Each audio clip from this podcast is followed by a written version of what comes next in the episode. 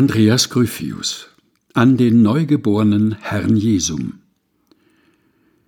So vielmal hundert Jahr von Anbeginn der Zeiten hofft nicht Judäa nur, es hofft die ganze Welt, dieweil du noch nicht da in Schuld und Angst verfällt, auf dich, o höchstes Kind, o Fürst der Ewigkeiten.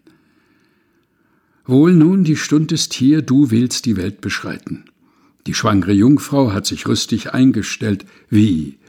Dass man keinen Ort denn für dich offen hält? Wie, dass dir niemand denn die Wiegen will bereiten?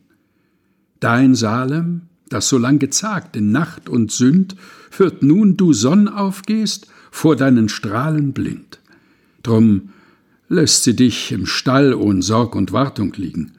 Komm, werter Gast, o komm, ich öffne Seel und Herz, mein Herz, das für und für der jammerreiche Schmerz und stete Furcht bewegt, sei deine Liebe wiegen.